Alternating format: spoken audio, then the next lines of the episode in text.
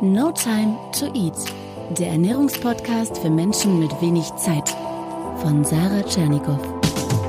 Hier geht es darum, wie du gesunde Ernährung einfach hältst und wie du sie im stressigen Alltag umsetzen kannst. Im Büro, unterwegs, zu Hause. Bist du auch so aufgeregt wie ich? Hallo, ja, es ist Montag, Wochenstart und das heißt No Time to Eat Podcast Zeit. Heute geht's um die Frage, wie gut sind eigentlich Sushi und Asia Food? Klar, es ist immer Geschmackssache, aber Sushi und Asia Essen sind schnell bestellt und je nachdem, ob du eher in der Stadt wohnst oder nicht. Also ich kenne das aus der City, da heißt es dann, ach komm, wir gehen mal schnell zum Asiaten. So, Hühnchen mit Reis, Gemüse, das klingt doch klasse oder etwa nicht. Heute erfährst du, wie gut diese Mahlzeiten wirklich sind und worauf du beim Bestellen oder auch allgemein im Restaurant achten solltest. Was ist die gesündere Alternative B zu A? Viel Spaß bei dieser Folge.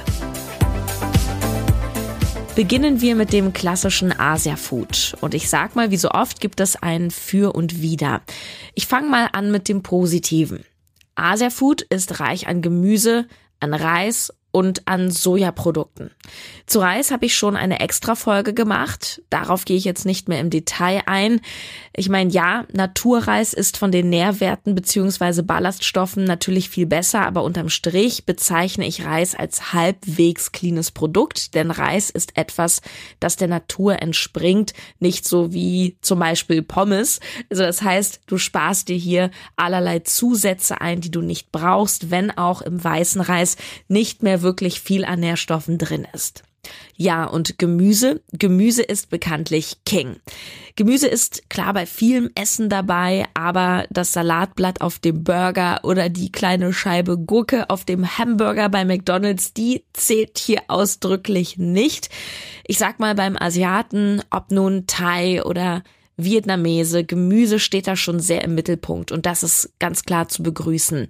Vor allem, weil da auch mal Gemüse auf den Teller kommt, was wir sonst nicht so regelmäßig essen. Sprossen, die zum Beispiel Vitamin B1 und B12 enthalten, sowie Zink. Dann essen wir dort sowas wie Pak Choi, eine Kohlart, reich an Vitamin C, an Carotin und zum Beispiel Calcium. Zwar sage ich ja immer, du musst nicht alles Gemüse essen und mögen. Es reicht eine Auswahl. Aber wenn du möglichst alle Vitamine und sekundäre Pflanzenstoffe und so weiter abdecken möchtest, dann kommt dir eine solche Vielfalt natürlich entgegen. Auch richtig gut beim Asiaten ist, dass durch das viele Hühnchen und Tofu auch meistens ordentlich Protein auf den Teller kommt. Das heißt, ja, so ein Klassiker, zum Beispiel eins dieser Curries, klingt erstmal sehr gut. Aber Jetzt kommt das Aber. Ja, wenn da die Soße nicht wäre. Ich weiß, sie schmeckt köstlich und ich möchte auch nicht der Buhmann sein. Und ich persönlich, ich liebe Erdnusssoße. Aber leider ist gerade die Erdnusssoße kalorisch wirklich ein echter Kracher. Äh, haut extrem rein. Und naja, das Problem bei asiatischen Sachen ist tatsächlich, dass mit Soße nicht gerade gespart wird. Und leider ist es auch so, dass du oft gar nicht ohne Soße bestellen kannst. Das wäre aber sinnvoll, wenn du Zucker und Fett sparen möchtest. Aber das passiert dort nicht, zumal dann zum Beispiel auch oft Kokosmilch verwendet wird und da wird natürlich keine Light-Variante genommen. Ja, am besten lässt du etwas Soße übrig, nicht auslöffeln, aber ganz ehrlich, ich schaffe das meistens nicht. Es ist halt lecker.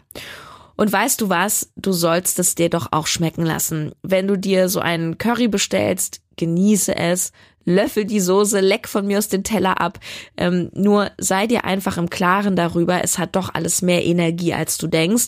Und es ist keinesfalls eine leichte Küche. Keinesfalls. Also nicht denken, hey, ich gehe zum Asiaten, schön leicht, mager, Hühnchen, Gemüse und Reis. Nein, nein. Und alle Soßen Gerade mit Erdnuss, Kokosmilch, Mango sind meistens sehr reichhaltig. Dann gibt's diese braune Soße, die ist ein bisschen leichter, wenn wir hier jetzt versuchen, so ein kleines Ranking aufzustellen. Ja, die bekannten Killer auswärts, ob nun Kantine, oder Imbiss sind logisch auch die Killer beim Asiaten. Alles, was sehr fettig gebraten ist, also gebratener Eierreis, Bratnudeln, am schlimmsten natürlich die China-Boxen, die es dann so in der Fußgängerzone gibt oder am Bahnhof. Don't do it. Und ganz klar, alles, was paniert ist oder eine Knusperhülle hat. Und das ist ein toller Übergang zum Sushi. Denn welche Rollen zerschießen dir ganz schnell deine Bilanz? Ganz klar die panierten Leckerrollen. Die sind also Abteilung Genussmittel 20 Prozent der 80-20 Regel. Ganz easy. Das Tolle aber beim Sushi ist, dass du ja wirklich genug Auswahl hast und ähm, Sushi, das ist sehr positiv, ist im Vergleich zu den meisten anderen Essen im Restaurant recht clean, da eben vieles roh ist am Sushi. Am besten sind in der Hinsicht hinsichtlich clean natürlich die Makis und Nigiris, also die mit der Alge drumrum oder wo der nackte Fisch oben drauf liegt oder sogar Sashimi, was ja nichts anderes ist als ein kleiner Haufen roher Fisch. Übrigens, ich wurde vor Jahren mal in ein sehr nobles Sushi-Restaurant eingeladen und da habe ich mal Sashimi gegessen. Wow, ich war so begeistert. Also wenn das gut gemacht wird, ist das natürlich hammermäßig. Und wenn du mal überlegst, dass allein 100 Gramm Lachs so circa 23 Gramm Protein enthalten. Halleluja! Da hast du ja mit Sashimi und ein paar Nigiris locker den halben Tagesbedarf gedeckt, wenn nicht sogar noch mehr. Und es ist halt einfach purer Fisch. Ohne Soße, ohne Quatsch. Ja, und wenn du Meerestiere magst grundsätzlich, dann hast du beim Sushi natürlich die volle Auswahl Lachs, Thunfisch, Süßwasseraal, Garnelen und selbst Surimi, das ist dieses Krebsfleischimitat, ich glaube, das ist in diesen California Rolls drin, enthält immerhin über sieben Gramm Protein auf 100, vergleichbar mit Bohnen. Und alle, die vegan unterwegs sind, ganz klar, Tofu-Füllung gibt's ja auch überall. Fisch ist nicht nur voll mit Eiweiß, sondern auch reich an gesunden Omega-3-Fettsäuren, besonders der Lachs.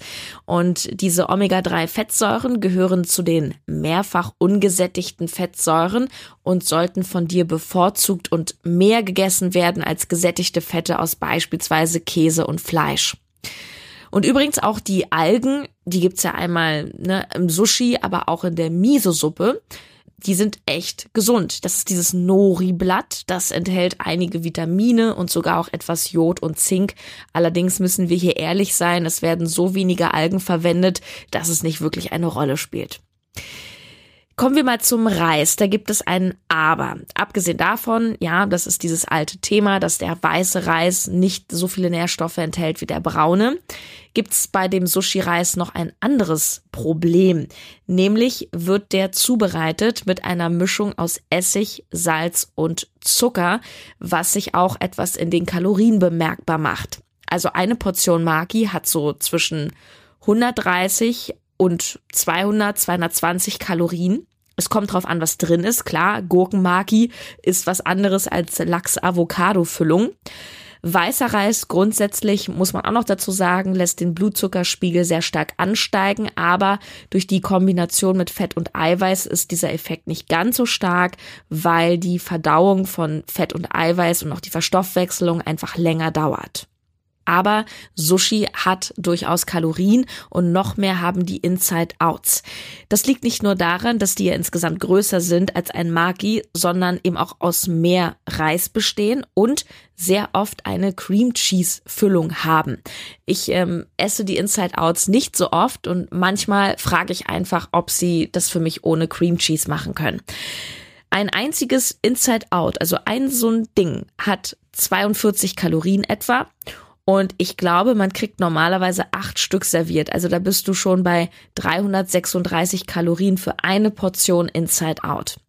Realistisch hast du bei einem Besuch beim Sushi-Mann auf jeden Fall deine 800 Kalorien drin, wenn du eher Männerportionen isst, auch jenseits der 1000. Es ist nicht ungesund, aber energiereich. Ich finde Sushi, also möglichst die cleanen Versionen, im Übrigen ein super Essen nach dem Sport. Denn du bekommst mit dem Reis die einfachen Kohlenhydrate und dazu eine ordentliche Portion Protein. Mach es dir dann nur nicht, wenn du das nach dem Sport isst, auch mit diesem Hintergedanken, mach es dir dann nicht mit dem Fett kaputt. Und übrigens, sogar die Sojasauce ist gar nicht mal ungesund. Es kommt aber stark auf die Qualität an. Sehr industrielle Soßen, die du natürlich auch überwiegend dort bekommst, gerade in Ketten und eher günstigen Läden, die enthalten wieder einiges an Zucker. Aber an sich ist Sojasauce nicht schlecht und amerikanische Forscher haben mal herausgefunden, dass Sojasauce zehnmal so viele Antioxidantien enthält wie Rotwein. Yeah. Aber gut, für diesen Effekt, das haben sie dann auch gesagt, müssten wir literweise davon trinken und damit ist das Ganze wieder zunichte. Trotzdem ein äh, schönes, wissenswertes Detail, wie ich finde. Achte auf möglichst clean, wie immer, meide Fett und Soßenfallen. Beim Chinesen finde ich es am schwierigsten. Klar, da gibt's ja auch so crazy Sachen wie ähm, Hühnerfüße, hat ein Bekannter von mir mal bestellt. Ganz ehrlich, da bin ich nicht so der Experte, ist auch nicht ganz so mein Geschmack. Aber beim Chinesen ist das Mainstream-Essen, sage ich mal, fast immer mit sehr viel Fett und Soßen zubereitet. Ähm, ja, und einfach vieles wird fettig angebraten. Ich will dir gerne noch ein paar leichtere asiatische Alternativen nennen, falls du zum Beispiel im Restaurant bist und nicht weißt, was du bestellen sollst. Erstens Sommerrollen statt Frühlingsrollen. Frühlingsrollen, klar, knusprig, frittiert, sind voller Transfette, hochkalorisch. Die Sommerrollen dagegen, die sind sehr viel leichter, dünnes Reispapier und da ist auch echt der Fokus auf dem ähm, Clean Food da drin. Zweitens, Phobo-Suppe statt Tom Kagai. Denn die Phobo-Suppe ist, wenn sie gut gemacht ist, eine sehr leichte und proteinreiche Rindfleischbrühe. Drittens, gedämpftes statt gebratenes Gemüse. Kommt drauf an, wo du bist. Da gibt's ja manchmal auch Gemüse im Bambuskörbchen und die sind immer gedämpft, die Sachen. Das bedeutet eine sehr schonende Zubereitung ohne extra Fett. Viertens, leichte Vorspeise wählen. Also mein absoluter Favorit sind Edamame-Bohnen. Die kannst du wunderbar schon mal knabbern, bis dein Hauptgang kommt. Das ist viel besser als beim Italiener das Weißbrot ähm, zu schnabulieren. Und ähm, es bewahrt dich auch davor, dann zu viel von beispielsweise der Erdnusssoße zu löffeln. Also zumindest in der Theorie. Und fünftens, gebratenes Hühnchen statt gebacken oder mariniert. Gebraten ist auch Fett, klar, aber ich sag mal, dieses Naturhähnchen, was du dann bekommst, ist leichter, als wenn noch eine panierte Knusperschicht drauf ist.